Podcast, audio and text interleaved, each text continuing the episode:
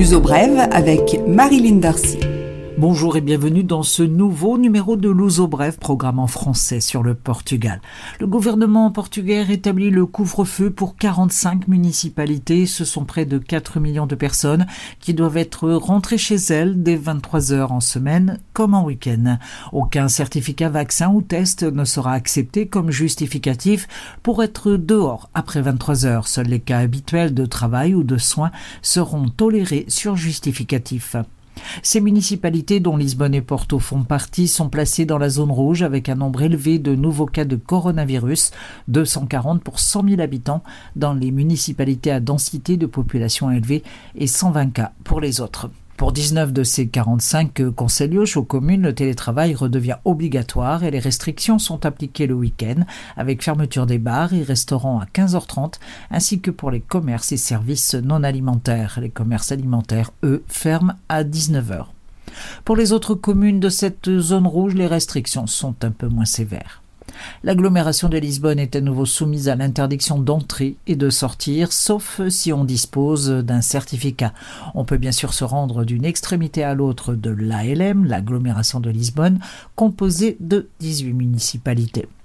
Le gouvernement a admis avoir des difficultés à contenir la pandémie. Elle gagne du terrain et ces derniers jours place le Portugal en situation identique à celle observée en octobre dernier à l'orée de la troisième vague portugaise avec 2500 cas répertoriés jeudi dernier.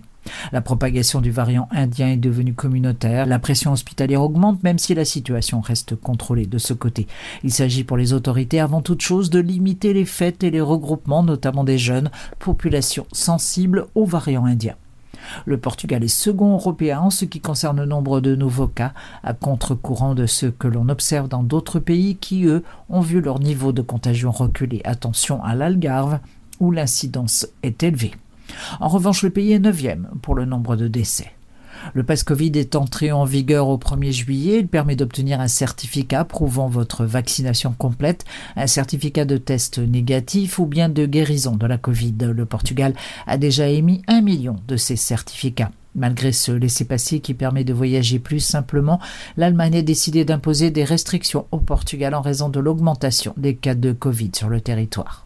Les aides au loyer qui prenaient fin au 1er juillet sont reportées de trois mois jusqu'à octobre prochain. Le gouvernement a introduit un élément important. Les locataires qui font la demande d'aide ne seront pas pénalisés et sanctionnés en raison des délais de constitution des dossiers. Quelques 760 locataires ont bénéficié de l'aide depuis le début de l'année. C'est trop peu, s'inquiètent les autorités qui veulent protéger les plus démunis. Le Premier ministre Antonio Costa est en isolement en raison d'un cas positif dans son cabinet. Costa a été testé négatif et a reçu les deux doses de vaccin. Sa mise en quarantaine recommandée par les services de santé peut surprendre et laisser entendre que les vaccins ne sont pas efficaces. Il ne s'agirait en fait que d'une mesure de précaution car il existe, c'est vrai, des cas d'infection malgré la dose vaccinale réglementaire. Ils sont cependant plutôt rares. Quelques 150 000 élèves ont commencé les examens scolaires à un moment important après une année de pandémie et d'enseignement chaotique perturbé par l'enseignement à distance ou les limitations de déplacement. Près de 123 000 élèves tentent leur chance pour entrer dans le supérieur, université ou institut supérieur. Le lycée et les écoles françaises sont en vacances depuis le 30 juin au soir. Le milliardaire Joe Berardo est sous les verrous. L'homme d'affaires et collectionneur d'art possédant plusieurs musées au Portugal attend en présent la décision de justice le concernant. Son avocat, mais aussi des membres de sa famille, sont également arrêtés dans le cadre d'une enquête pour fraude. L'uso brève, culture. La page culturelle et autres Viséo accueille les Jardins éphémères, un événement culturel qui se prolonge jusqu'au 11 juillet. Le festival n'a pas eu lieu en 2019, faute d'argent, et en 2020 pour cause de pandémie. Mais le voilà de retour. Les Jardins éphémères sont connus pour apporter diversité et lien avec la communauté. Art contemporain, installations sonores, performances électroniques, surprenant et éclectique, c'est à ne pas manquer. Programme sur jardinéphémères.pt. C'est aussi le Open House Porto les 3 et 4 juillet, les maisons ouvertes, génial événement qui permet d'entrer dans des habitations et des immeubles privés au public.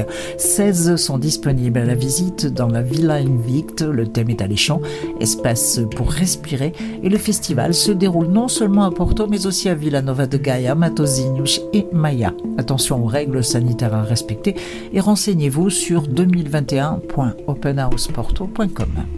Et à Lisbonne, le début du 38e Festival de théâtre d'Almada, à ne pas manquer le meilleur de la création nationale et internationale jusqu'au 25 juillet. À ne pas manquer la danse performance de Joseph Nadj, serbe d'origine, vivant en France, où il a dirigé entre autres le centre chorégraphique d'Orléans. Ce sera aussi une série d'ateliers avec ce grand nom de la création contemporaine jusqu'au 14 juillet.